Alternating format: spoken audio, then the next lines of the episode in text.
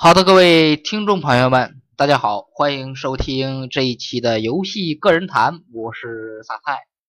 那么关于游戏产业，相信很多人都已经非常熟悉了啊，很多游戏玩家呢也是啊，这个对游戏产业非常了解啊。别看他是是个玩家，他不做游戏啊，但是比那做游戏的还熟啊，这都都知道是吧？啊，那么在我们的邻居韩国，他们。啊，有没有出过一些大型的这个单机游戏？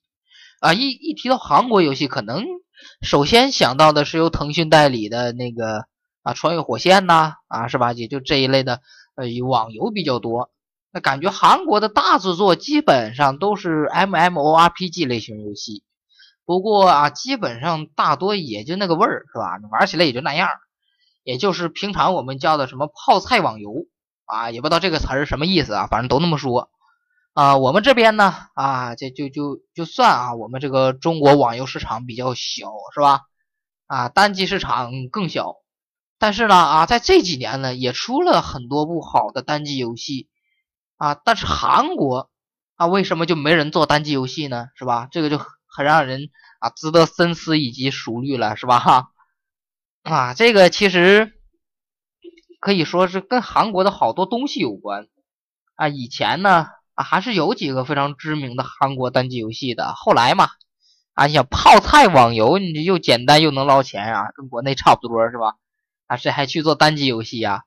然后呢，韩国独立小游戏应该还还还有，但是呢，在我国呢并不是很普及。啊，不不光在我国不普及啊，你这你上 Steam，你你找关于韩国游戏，这也没多少啊，这个很尴尬是吧？啊，其实说到韩国游戏啊，当年那个传奇呀，是韩国的吧？啊，好像还有什么龙之谷，好像都是韩国做的啊，玩起来都很好啊。但是你说现在韩国的这个，呃，咱们不说单机游戏市场了，咱说网游市场，对吧？啊，你说网网游市场其实引进韩国的网游也很少了。你看最近，咱就拿一个大大的游戏厂商啊，这个呃腾讯，你看腾讯最近都有什么呢？极品飞车 Online、使命召唤 Online 啊，都是欧美的一些这个大型单机游戏进行这个网游化啊，可以看得出，嗯，你们懂的对吧？虽然韩国啊，虽然腾讯也代理过韩国的一款游戏《剑灵》。啊，当然那那种类型游戏不适合我啊，我喜欢什么呢？拿着枪或者开着车的是吧？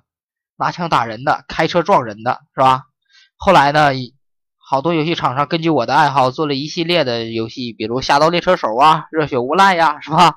啊，都是我挺爱玩的啊。首先一点，就那些游戏的开放性大呀，是吧？啊，那么关于韩国，我记得韩国好像还有一些这个呃其他游戏啊。啊，比较有意思啊，这里我就不多赘述了。其实关于韩国，你你像韩国才多大呀，是吧？还还还没有我现在住的地儿大呢，是吧？他能做出什么好东西来呀？啊，当然，你韩国手机做的是挺不错的啊，三星是吧？啊，你这三星多好啊啊，炸了好几个了是吧？啊，其实是说到三星那个手机啊，其实也挺有意思的啊，咱聊一聊啊。说句题外话。啊，其实三星那个 Note 七呀，啊，其实它一定程度上是可以超越苹果的，啊，可以超越苹果这个大的这个手机厂商。结果呢，自己把自己给坑了啊，你这很尴尬是吧？啊，你说坑就坑了吧，还不承认啊？后来搞成那个样子是吧？啊，还有什么呢？嗯，其实韩国啊，也就是一些大事情啊，关注度比较高，像好长一段时间那个萨德是吧？啊。这个后来至于怎么样，我也没怎么太太关注啊。啊，我们继续说回网游。那么韩国呢这几年的网游呢，可以说真是啊，这个比较惨了。我记得原先这个韩国啊，号称我们是电竞大国，后来也让中国给干趴下了嘛，是不是？啊，你再电竞大国，你有中国电竞人口多吗？是不是？随便拉了一个十几岁小学生打的，估计都都比韩国人好。啊，这你这很尴尬了，是不是？啊，其实关于这个 韩国人呐做单机游戏啊，我这个这真是很少啊，我真很少听说过哪个韩国做的一些很出名的游戏啊单机游戏，最老的我记得好像有一个《西风狂诗曲》啊，很老很老了啊。现在韩国单机游戏也是啊玉迷不振的感觉啊。其实相比韩国，我们中国的单机游戏啊正在逐步升升。那么最近呢，我也在玩一款新的单机游戏啊，国产单机游戏叫叫什么来着？啊，这一着急名还忘了啊，等想起来再说吧，是不是？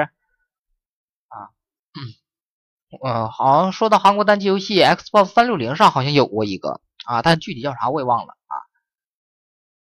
啊。啊，那前看有人说啊，说这个育碧啊，不是韩国的吗？啊，我当时听了我就想笑啊。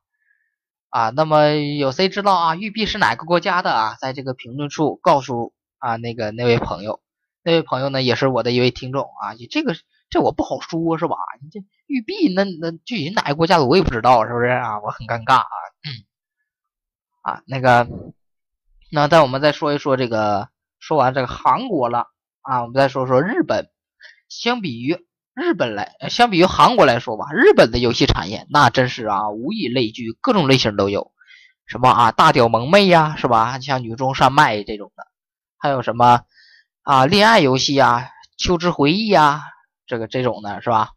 还有大作，生化危机啊，就不用说了啊，可以说是生化类型游戏的代表作了。生化危机啊，有机会咱单拿出一期聊一聊生化危机也是可以的啊，真是。相比于这个，我们中国的两个邻居，哇，一个韩国，一个日本，差距其实很大的啊。咱都不说，咱咱再说一句题外话，咱都不说这个游戏方面，咱说饮食方面。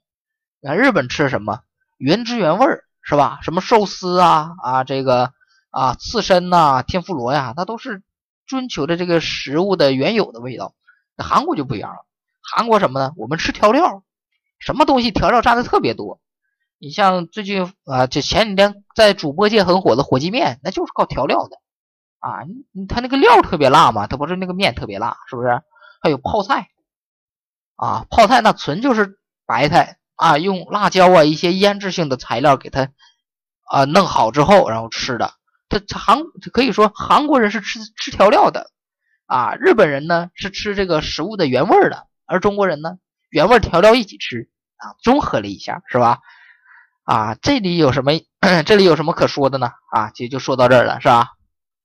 咱们再说回游戏啊，其实说到韩国和日本呢，这两个国家游戏产业啊大不相同啊。我呢其实很喜欢玩日本的一些小众类型的游戏啊，些什么小众类型的游戏呢？啊，像什么啊旅行的青蛙呀啊，这是一款手机游戏啊，也挺好玩的。